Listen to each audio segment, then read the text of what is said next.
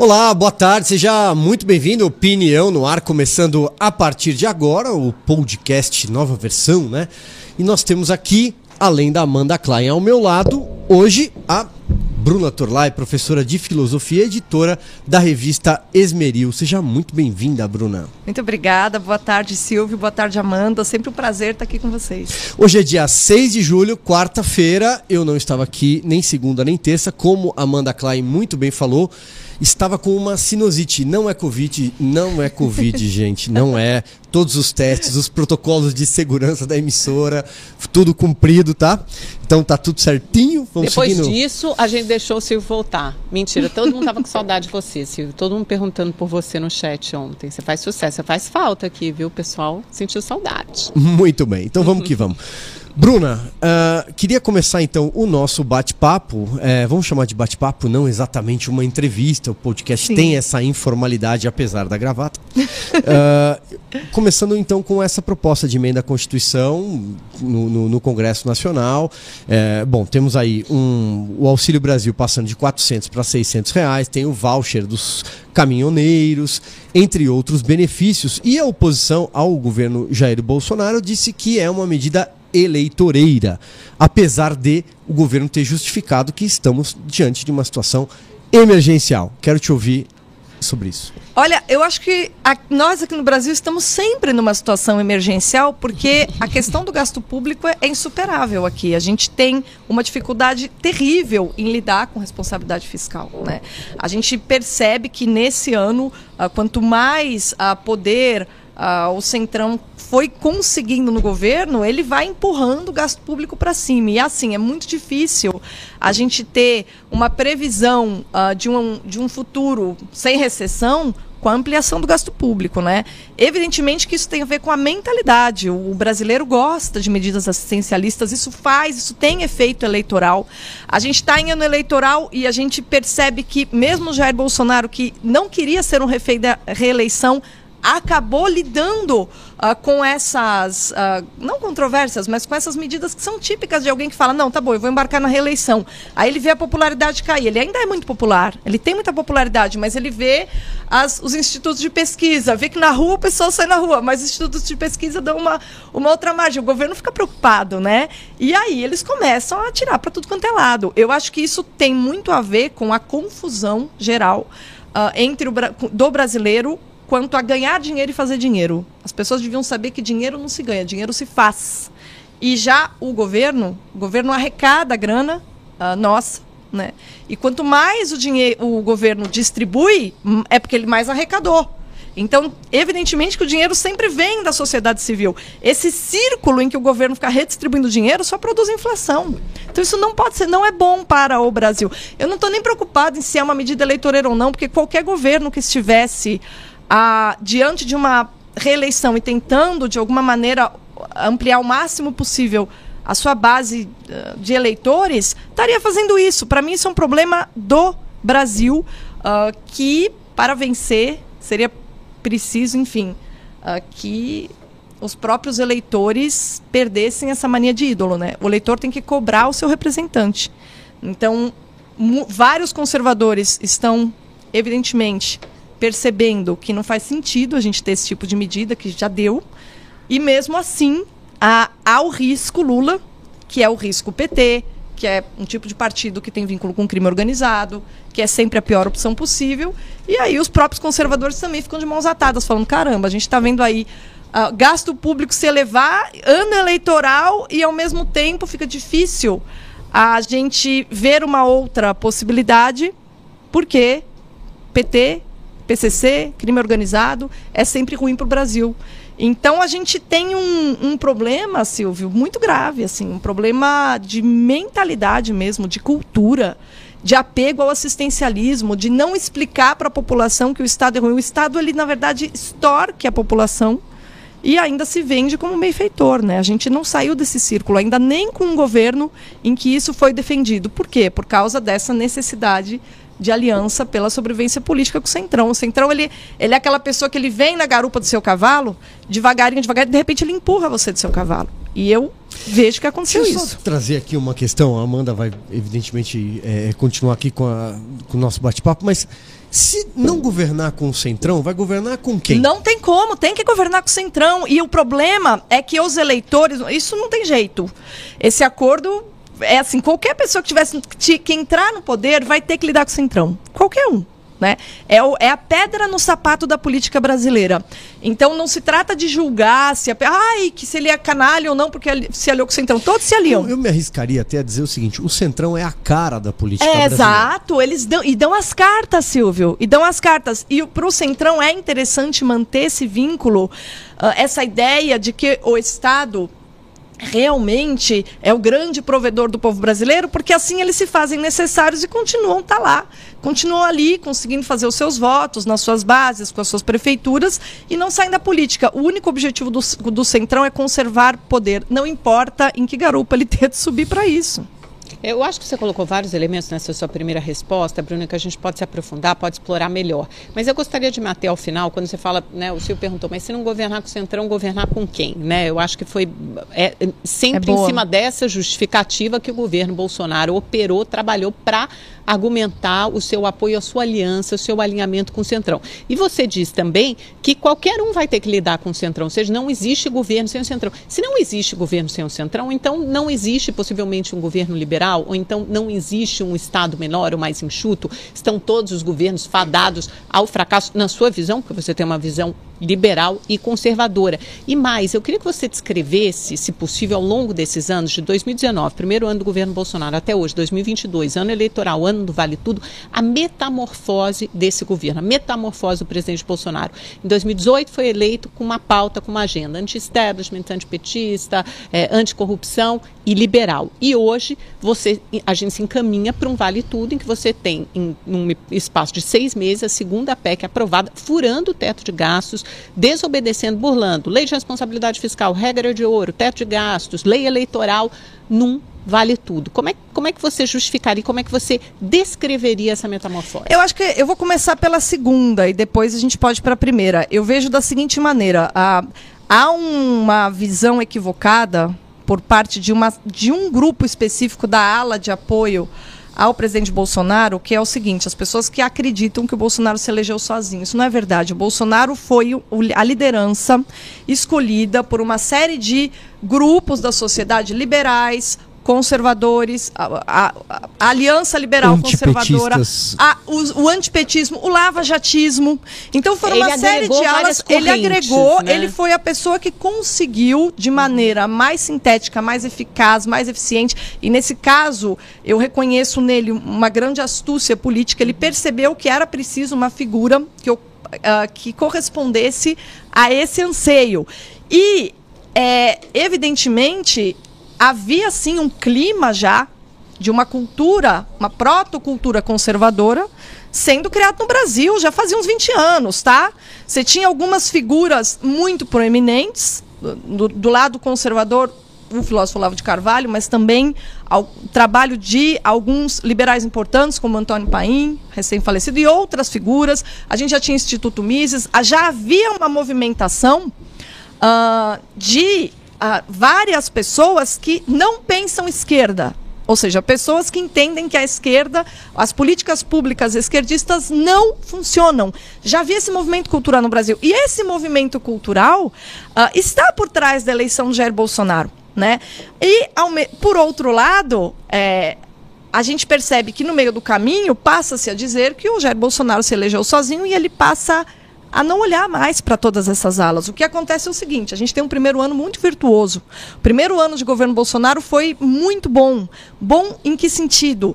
Ah, dentro das condições que havia, o melhor possível foi feito. Tá? havia dificuldades, havia dificuldades, havia Rodrigo Maia na Câmara, havia dificuldades, havia adversidades, mas o melhor possível foi feito, que é uma reforma sem a qual o Estado ia quebrar.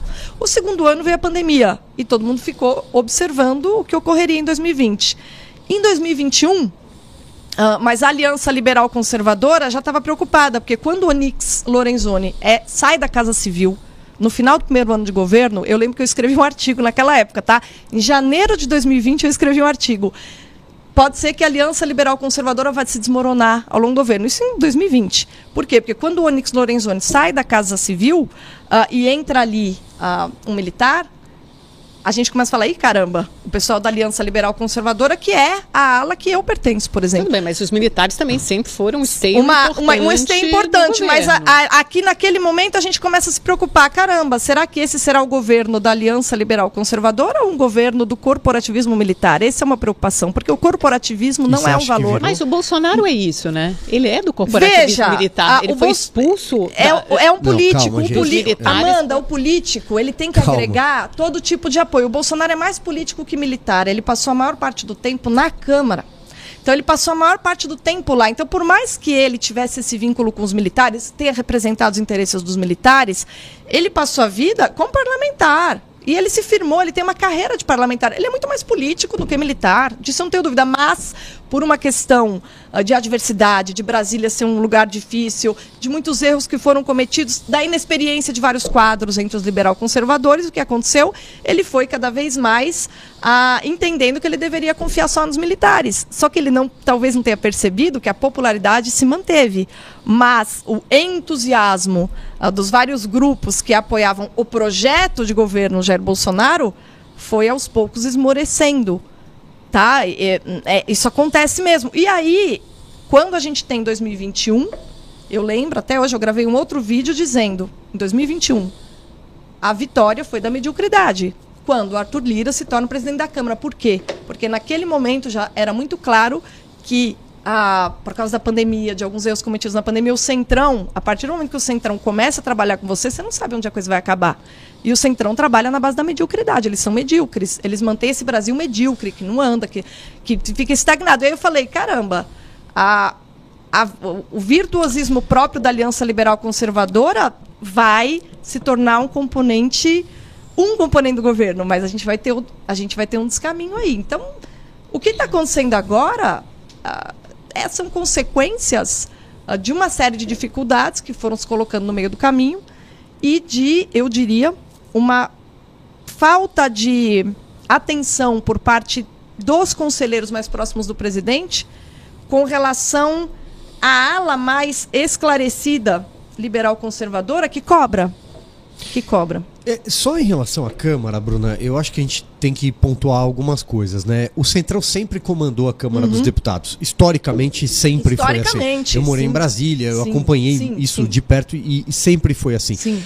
Só num dado momento o Centrão não comandou a Câmara dos Deputados, quando o PT comprava os votos. Sim. Na eleição do João Paulo Cunha, e aí o próprio PT descuidou da, da, do comando da Câmara dos Deputados e aconteceu o que aconteceu. Duas vezes. A primeira, quando o Severino Cavalcante foi eleito presidente da Câmara, Sim. numa vitória do Centrão, porque uhum. houve uma divisão interna na própria bancada do PT, com o Virgílio sim, Guimarães e com o, o Greenhalg. Você vai se lembrar disso. Sim, sim, e aí aquele, o, o, chamado baixo clero, eu acho horrível esse nome, é. mas se refere àqueles deputados que não estão todo momento, a todo momento na imprensa. Aqueles deputados disseram assim, nós vamos derrubar Sim. o governo e nós vamos Eles jogam aqui. firme. E a outra vez foi quando o Eduardo Cunha, Eduardo Cunha. assumiu. Então, assim, o Centrão sempre. Sempre, dominou. sempre, sempre. Mas, veja só, quando o Onyx Lorenzoni tentou fazer aquele eu tô primeiro isso, ano. Até, desculpa ah. te interromper, porque dá a impressão de que é um palavrão, sabe? Dá a impressão de que é uma coisa ruim. Ah, o Centrão está comandando o legislativo. Não, sempre comandou. Sempre é comandou, mas quando um governo se elege, ele tem a popularidade, ele tem o entusiasmo do povo a seu favor. O ano de 2019 foi marcado por um apoio popular uh, por convicção. E nesse sentido, o Centrão ficou ali na dele. Né? Então, assim, ele podia estar no comando da Câmara, mas havia pressão popular.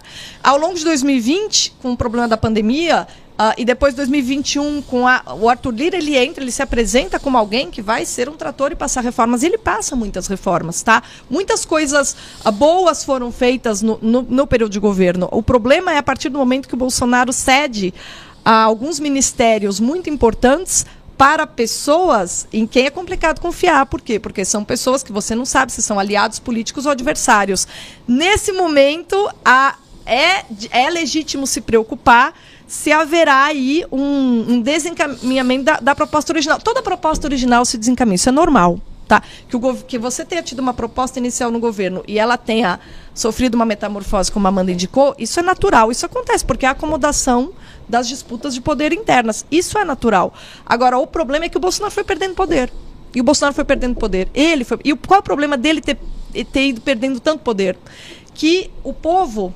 Ah, essa popularidade que o Bolsonaro tem, esse, esse vínculo que o povo estabeleceu com ele, o povo brasileiro, era importante para fazer avançar reformas estruturantes, como, por exemplo, reforma política e depois dela uma possível reforma tributária. Né? Então, a gente não ter tido a possibilidade de, numa ruptura, porque a gente vinha de governos de esquerda, Michel Temer parou de piorar.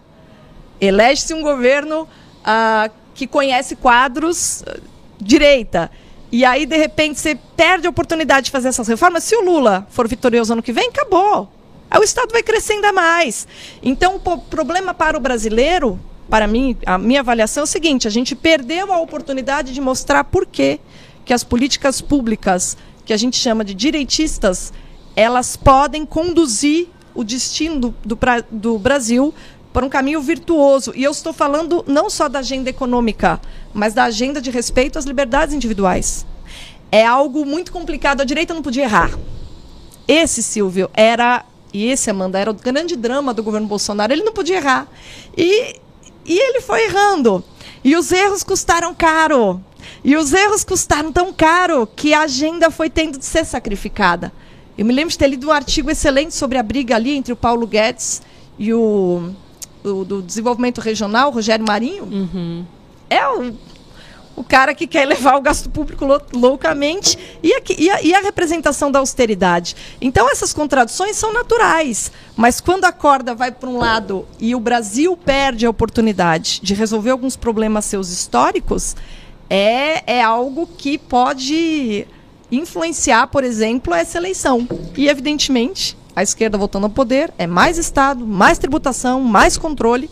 E, na minha avaliação, isso é ruim para o Brasil, independente da pessoa, do Bolsonaro. Agora, é, é, Bruno, deixa eu só chamar a tua atenção. Acho que essa imagem que você usou é interessante, né, do Paulo Guedes e Rogério Marinho, porque hoje a gente tem um governo muito mais para o lado do Rogério Marinho, Não, né, hoje figurativamente, faz, faz um tempo já. já faz, né, é. representado figurativamente, do que para o lado do Paulo Guedes. Eu quero te lembrar também que essa é a trajetória histórica, política do presidente, então deputado Jair Bolsonaro, de votar contra muitas medidas liberais. Na verdade, ele fez essa, como se fosse essa, essa conversão ao liberalismo quando ele se alinhou ao Paulo Guedes na eleição. E eu lembro que numa entrevista aqui à Rede TV, e a mim, a mim ao Boris Casoy, meses antes da eleição, eu fiz a primeira pergunta para ele. Estava a reforma da Previdência sendo discutida, aliás, é um projeto aprovado no Bolsonaro, mas vem desde o, te desde o Temer. Grande parte desse debate foi feito no governo Temer, Sim. né? Então, assim, é uma continuidade. O grande feito que você atribuiu ao governo Bolsonaro, a gente tem que botar uma parte importante disso, uma discussão que começou e ganhou. Aprovar, né? Não, porque houve as denúncias do Janot e aí o, o Temer não teve, só teve força para se manter no cargo e chegar ao é, final do governo. Não mas não popularidade, teve, mas né? Teve, sim, mas ele tinha o Congresso.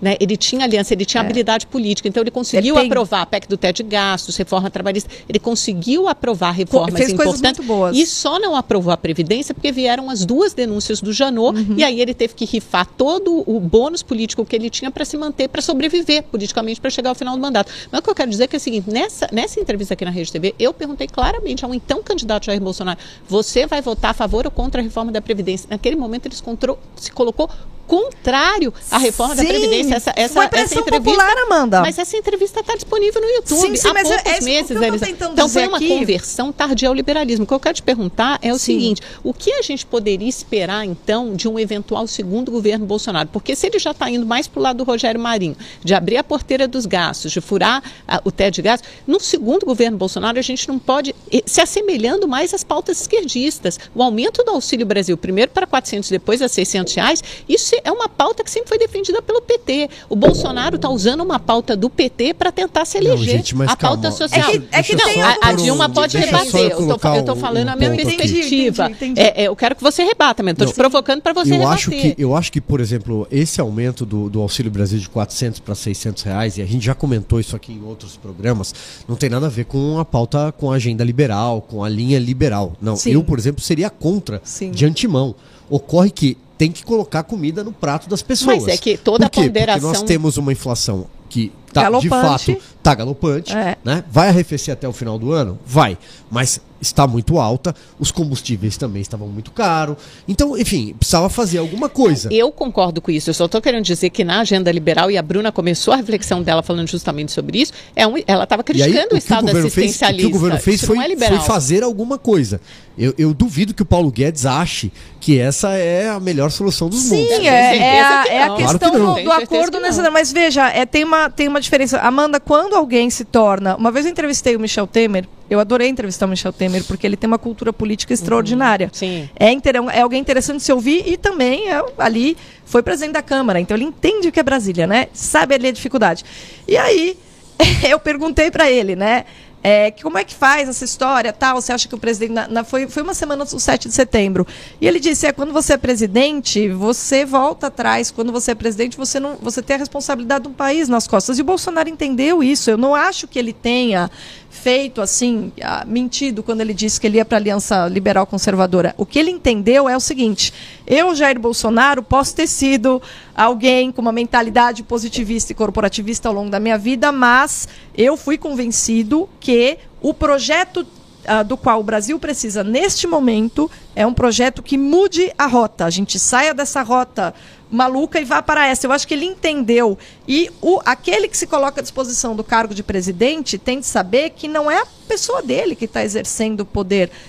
É uma agenda. E essa agenda é sustentada por vários grupos de apoio que são estão na sociedade civil que vão pressionando o governo, fazendo as críticas corretas, não a propaganda deslavada, mas as críticas corretas e dando os indícios de se a direção está bem indo bem ou não. E, as, e a correção de rumo tem sido feita, vai tem de ser feita. O problema é que eu percebi, tá? Eu estou falando isso porque eu sou conservadora. Eu percebi que de uma hora para outra a indicação da necessidade de corrigir rumos, ela deixou de ser aceita por uma parte da base, inclusive. E isso foi muito ruim. Por que, que isso é muito ruim? Porque a direita, a base de apoio, perde o vínculo com aquela que é a sua liderança política e a própria liderança fica perdida. Então eu acho que essa confusão que houve entre a popularidade do Bolsonaro e a necessidade de se corrigir o rumo, essa, essa linha que não ficou clara, uh, está na raiz, inclusive, de várias decisões que não, não tem muita relação uh, com a proposta do governo. Tá? E eu acho que o Bolsonaro ele é um sobrevivente político nesse momento. Ele é alguém que foi se preocupando em se sobreviver até o fim. E foi pagando um preço alto, porque deve ser difícil para uma pessoa como ele ter tido de voltar atrás tantas vezes como teve de voltar. Porque quando você volta atrás, uh, você perde justamente toda aquela aura que ele tinha em 2018 de falar eu sou a pessoa certa uh, para representar essa agenda que é dificílima, que não tem a ver com a tradição brasileira, mas que de alguma maneira é o caminho que deve ser tomado agora. Então, eu acho até difícil fazer crítica, crítica que eu falo, crítica pessoal ao Bolsonaro, porque a posição em que ele foi se colocando foi muito ruim. Ele, em alguns momentos, ele foi muito mal assessorado foi muito mal assessorado. Ah, quando o Ministério das Relações Exteriores foi trocado por pressão chinesa, foi terrível, porque a gente estava indo super bem. Então a gente estava indo bem, tava, tava, ali estava perfeita a condução do Ministério das Relações Exteriores. Foi trocado. Eu estava na Jovem Pan na época. O primeiro discurso que eu vi do novo ministro, eu falei: ah, pelo amor de Deus, que, que discurso globalista. Entendeu? Primeiro disso, aconteceu, eu ouvi, porque foi aquela coisa do clima, até eu esqueci o nome, aquilo que foi na Escócia ali. E, e, e a, a COP26? Foi, foi a é. COP26. E ele fez um discurso na COP26 que eu falei: caramba, que deprê isso aqui, entendeu? E aí a gente tem o ex-ministro das Relações Exteriores, o Ernesto Araújo, que é um brilhante intelectual, eu posso falar porque eu conheço pessoalmente. Eu conheço, eu leio, eu sei o que ele produz. É alguém absolutamente preparado e brilhante e fez, as, fez críticas corretas. E essas críticas foram interpretadas como traição pela base direitista. E eu me pergunto: que tipo de movimento conservador a gente vai manter se a gente não for capaz de entender que a sociedade civil é mais importante que o Estado e que o governo. A sociedade civil é mais importante que qualquer liderança política, porque é ela que cria as condições para que lideranças políticas surjam se a direita não tiver muita consciência do que é importante para ela. Como a gente terá lideranças políticas no futuro. Eu acho que isso é mais importante do que a reeleição. De verdade. Eu acho que de verdade é mais importante a gente ter mais lideranças do que unicamente se preocupar. Não vamos criticar porque tem o risco de eleição. Ô, Bruna, é, da forma como você coloca, é, fica a sensação de que, enfim, houve um descontentamento, uma desilusão de parte ali da, do lado mais conservador em relação ao presidente Jair Bolsonaro. Para onde, para onde esse pessoal vai? Porque eles não vão votar no Lula nunca. Nunca, Silvia. Isso é uma ótima pergunta. Porque, veja, o descontentamento, eu não chamaria nem de desilusão, tá? A desilusão pelas pessoas que votaram pela esperança, pelo sentimento. Eu sou o tipo que sempre voto com o pé muito atrás. Eu sempre voto com o pé lá atrás, é, não, esperando e, e o pior assim, possível. Então, e, para mim, não, não se é, não, trata e, de desilusão. E para ficar claro que eu não estou falando claro. do ponto de vista pessoal, sim, tá? Sim, eu acho que, eu acho que o. Bolsonaro fez o que dava para fazer. Eu também. Eu acho que eu ele também. fez o que dava para fazer. Eu Mas acho que com muitos a economia, eu, eu acho que a economia é, demonstrou resiliência. Ele enfrentou uma pandemia duríssima. Terrível. Com um, ele, ele, com um Supremo Tribunal Federal que joga contra o Brasil, joga contra o governo dele, com Joga governadores e prefeitos os jogando né? contra o governo dele. Então eu acho que ele fez o possível. Né? Eu acho que, é, ao contrário do resto do mundo, as revisões, por exemplo, de PIB aqui no Brasil são para cima. Né? Ao contrário do que, do que Há um acontece no esforço, planeta. há um esforço, Então, assim, né? eu acho que o desemprego está diminuindo. E para não me alongar aqui com, com números da economia, eu acho que a economia tem fôlego ainda, mo- demonstrou fôlego. Acho que ele fez o que dava para fazer.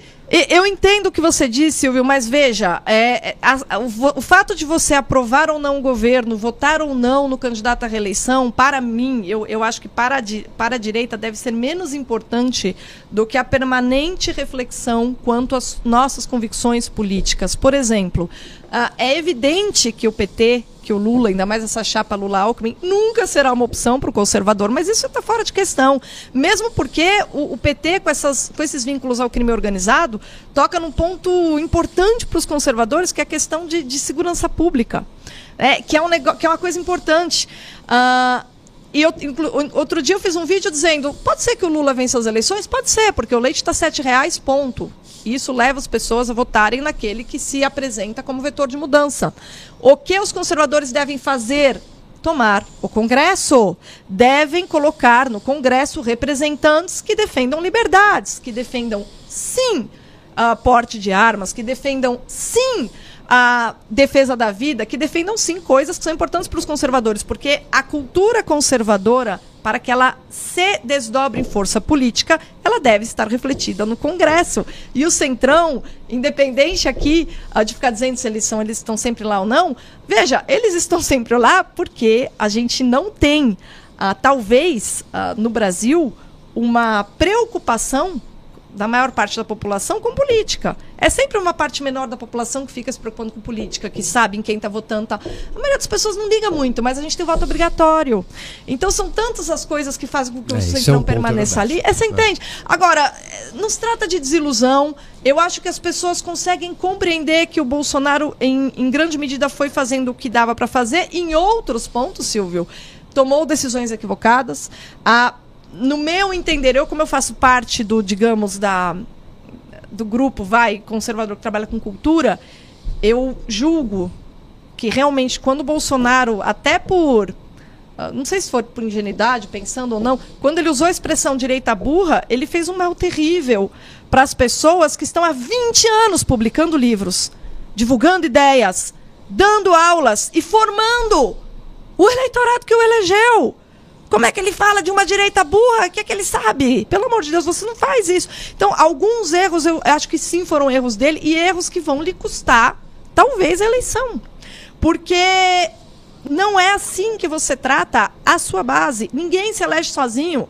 Muita gente fez campanha gratuita para o Bolsonaro. O pessoal do agronegócio pôs um dinheiro grande na campanha. É, é que o que não entra na minha cabeça é imaginar que alguém votou no Bolsonaro em 2018, por mais desiludido que esteja diante de- de, nunca, determinados pontos, que vai votar no Lula. Nunca. Isso também. é- Isso você tem razão, Silvio. Gente, mas as pesquisas razão. mostram que há eleitores sim que votaram em Bolsonaro em 2018, porque assim, é, a- voltando não- ao ponto anterior. indecisos, né, Não, não, não. Mas voltando ao indecisos. ponto anterior, o, o- o Bolsonaro ali representou uma corrente índice grande de insatisfação por vários A Lava Jatista motivos. vota no Lula, Amanda? Não vota. Mas, mas muito lavajatista não votaria hoje nem no Bolsonaro, Tudo porque bem, o a Bolsonaro abstenção tirou o grande aumentar. símbolo A do abstenção Sérgio Moro, do- da Lava Jato, que era o Sérgio Moro, e desculpa, a Lava Jato, é, ela acabou. Né? Sim, a Amanda, operação acabou. o que eu entendo- Simbolicamente e na prática, a Lava Jato foi desmobilizada e foi desmontada. Mas assim são duas coisas. corrupção Mas são duas governo. coisas. Uma coisa é você ah, entender que o Bolsonaro não mereça o seu voto de confiança. E eu acredito que muitas pessoas pensam assim.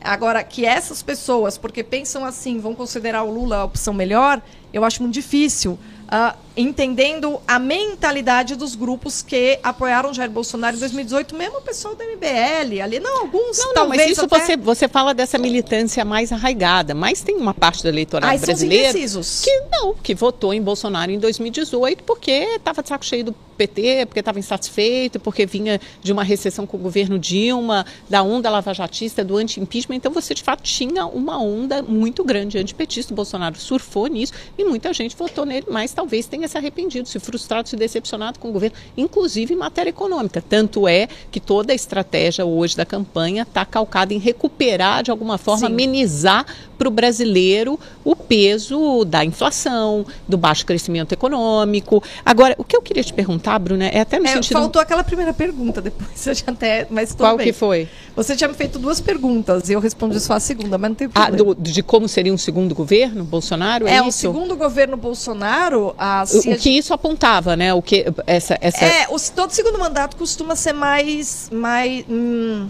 menos virtuoso que o primeiro, né? Costuma ser mais É, difícil. porque aí ele já chega ao governo nos braços do Centrão. Ele chega numa condição diferente. A- filiado a um partido do A questão é Centrão. o que a base que ainda comandado apoia por. Valdemar Será que eles estão felizes com isso? Porque se o eleitorado que eu reeleger, se ele realmente for reeleito, é porque as pessoas estão felizes com esse acordo. Eu, vou- eu tenho esse entendimento. E aí ele vai seguir essa linha que ele tem seguido. Agora, o que eu, o que eu Que, que é o quê? Mais gastos públicos? gasto público, sabe fazer- políticas assistencialistas, porque o Centrão, eu fiz uma vez um outro vídeo no meu canal do YouTube chamado O Centrão é a esquerda, a esquerda é o Centrão. Dizendo que por que, que o Centrão gosta de trabalhar com a esquerda e gosta mais de trabalhar com a esquerda e engole trabalhar com a direita. Porque o Centrão quer mais é um Estado inchado, funcionando, cheio de cabide. Porque eles vivem ah, do Estado. O Estado para eles é uma profissão, tá? Então eles gostam de trabalhar com a esquerda, né? É, nesse sentido, enquanto o Centrão tiver uma predominância na Câmara, e como o Silvio disse, faz tempo que eles estão lá, isso é uma tradição, isso é algo que a gente tem de lidar, vai ser natural haver pressão para que uma série de pautas ah, que são, sim, pautas de esquerda, aconteçam. Agora, olha o que está acontecendo na Argentina. Quem está em primeiro lugar lá nas intenções? É o Milley. Sim. Por quê? Porque o, o povo, parece que latino-americano, pensa o seguinte: acredita nas, nas lorotas da esquerda, a esquerda quebra o país, aí ele vai correndo para a direita. Aí ele se insatisfaz, ah, não, a direita não conseguiu fazer nada há quatro anos. Bom, também o país estava quebrado, veio pandemia, vem isso, não tem liberdades individuais, tem um monte de imposto, você não tem liberdade para empreender, você não tem liberdade para viver, você não tem liberdade para fazer nada. Aí o que acontece? Consegue fazer pouco. O governo Bolsonaro ficou ali. Conseguiu fazer grande É que coisa. você sabe o que E aí que acontece? acontece? Aí vem outro esquerdista, que pode ser que o Lula ganhe, aí quebra geral, igual o cara fez agora com a Argentina, É. e depois, quem sabe, um libertário apareça em, primeira, em primeiro lugar nas pesquisas, né? É possível, É até po- possível. é possível, até porque Caminho a Argentina. até porque a Argentina a cada 20 anos ela volta 10 casas na história, né? Eles adoram. Bom, é um tango, a Argentina é um tango. Mas tem um ponto que é interessante que é o seguinte, é, a, a gente sempre envereda para essa discussão entre conservadorismo, progressismo, que é o termo mais adotado pela esquerda hoje, só que nada disso acontece dentro da Câmara dos Deputados. Nada! Essa é a grande verdade. Perfeito, Entendeu? Silvio. Quando você Nada. chega na Câmara dos Deputados, a agenda de costumes que os próprios presidentes, eh, os candidatos tentam eh, levar para o eleitorado, isso funciona na urna. Isso não existe dentro do Perfeito. Congresso Nacional. É isso mesmo. Não existe. No Congresso Nacional tem diretoria de furapoço, tem ministério, tem emenda parlamentar. Você entendeu? É isso que o deputado vai buscar.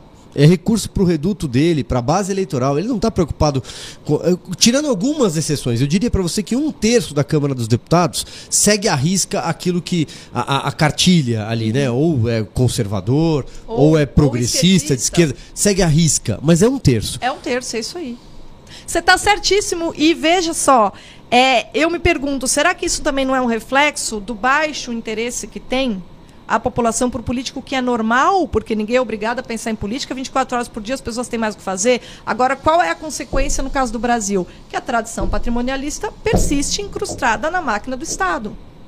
Essa é a consequência. Mas isso é muito reflexo do nosso país também, né, Bruno? Eu acho que é causa e consequência. É, é, quando você ouve, e quando a gente fala em assistencialismo, normalmente a gente pensa em pobre, mas é assistencialismo para os ricos também. Porque os riscos no nosso sistema tributário É absolutamente geral. regressivo, É geral. É injusto, subsídio pra que todo taxa, que mundo, cobra pouco imposto de mundo. rico, cobra proporcionalmente mais para pobre. É isso, Tem eu uma série de é o rico sempre e subsídios. É, o rico sempre paga Mas pela- não, na quantidade. Mas proporcionalmente não, porque 50% da nossa carga tributária, ou mais, é de consumo. A menor parte é sobre a renda. E sobre consumo, se nós duas consumimos essa caneca, a gente fala. Agora, uma pessoa é, que é a faxineira, que é o motorista, ele vai pagar proporcionalmente mais imposto do que nós, porque essa caneca dói menos no meu bolso, dói menos no seu bolso do que no bolso da população Amanda, eu mais entendi carente. o seu raciocínio, mas tem, tem um problema que o brasileiro ainda não entendeu, que é o tipo de tributo que empobrece um país, estagna um país ou faz um país subir. Você tem um tipo de imposto que é negativo e um tipo que é positivo.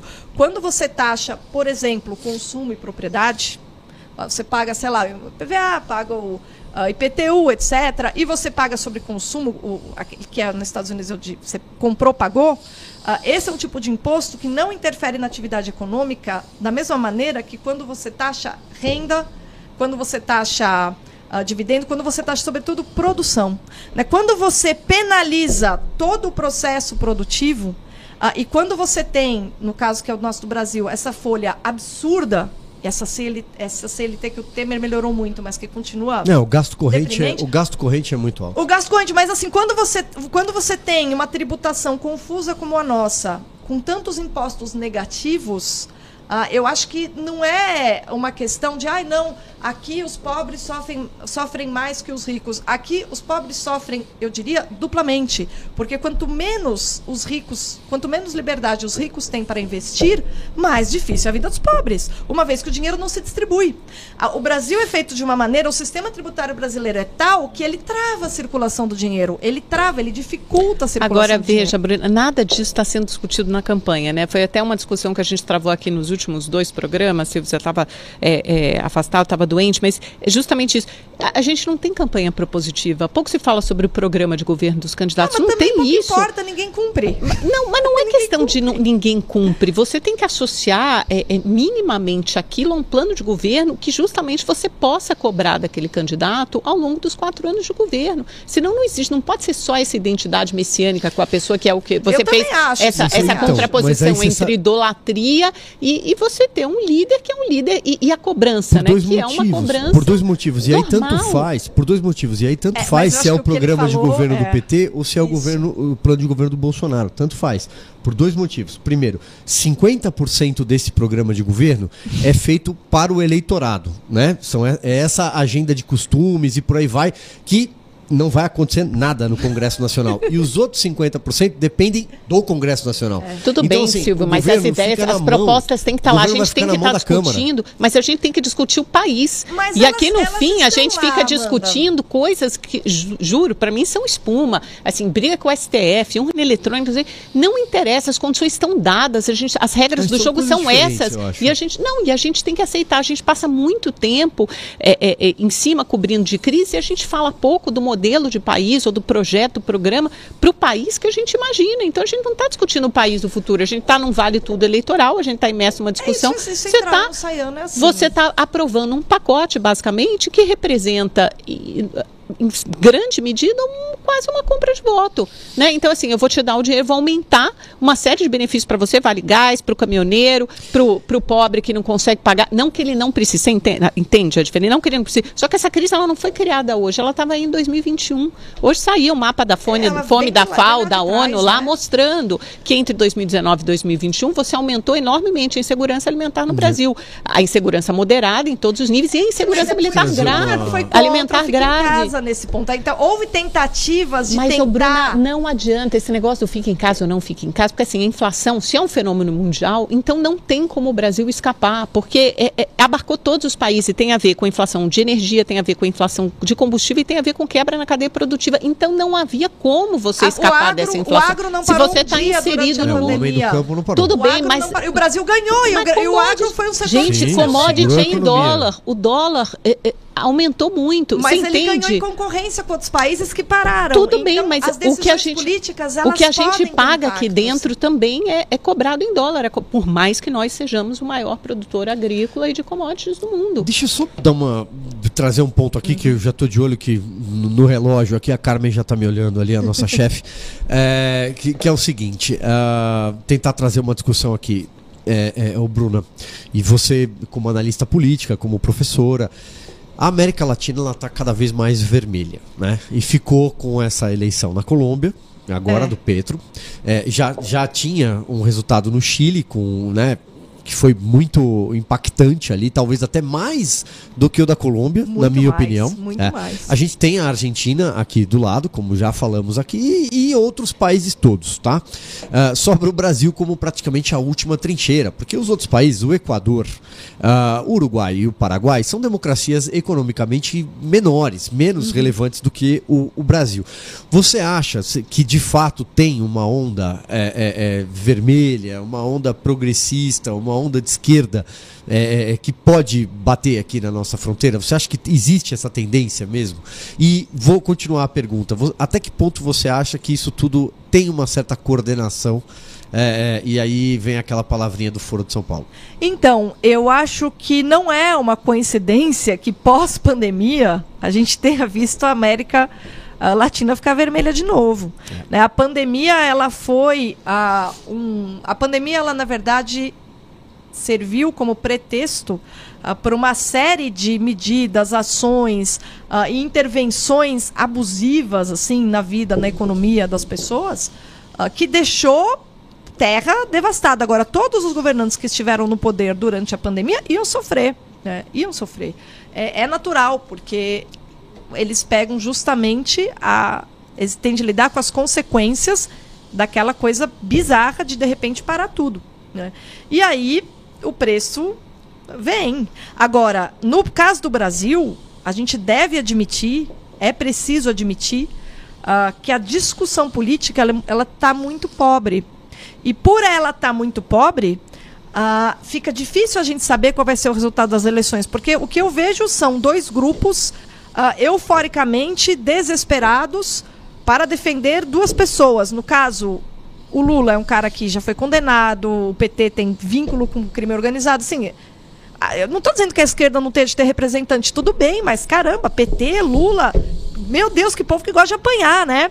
E o governo Jair Bolsonaro, é, que precisa aprender a absorver críticas. Sabe, eu lembro que eu sempre fui muito crítica à Secretaria da Cultura do Mário Frias, porque foi pífia a administração Mário Frias, foi ridícula. E eu fiz todas as críticas porque eu conheço esse setor. Só o Rafael Nogueira, à frente da Biblioteca Nacional, fez um trabalho mil vezes melhor do que todos o pessoal da Secult junto. E, essa mane e essas críticas, em vez de elas serem absorvidas para o bem, elas eram vistas como algo ruim. Isso arrefece o interesse, isso arrefece o interesse das pessoas por política. Quando você discute na base do, do box, da, um dando na cara do outro, a discussão ela não é feita. E aí você perde a oportunidade de dizer, olha, apesar dos erros, apesar das dificuldades, apesar das dificuldades, vai ser pior ainda.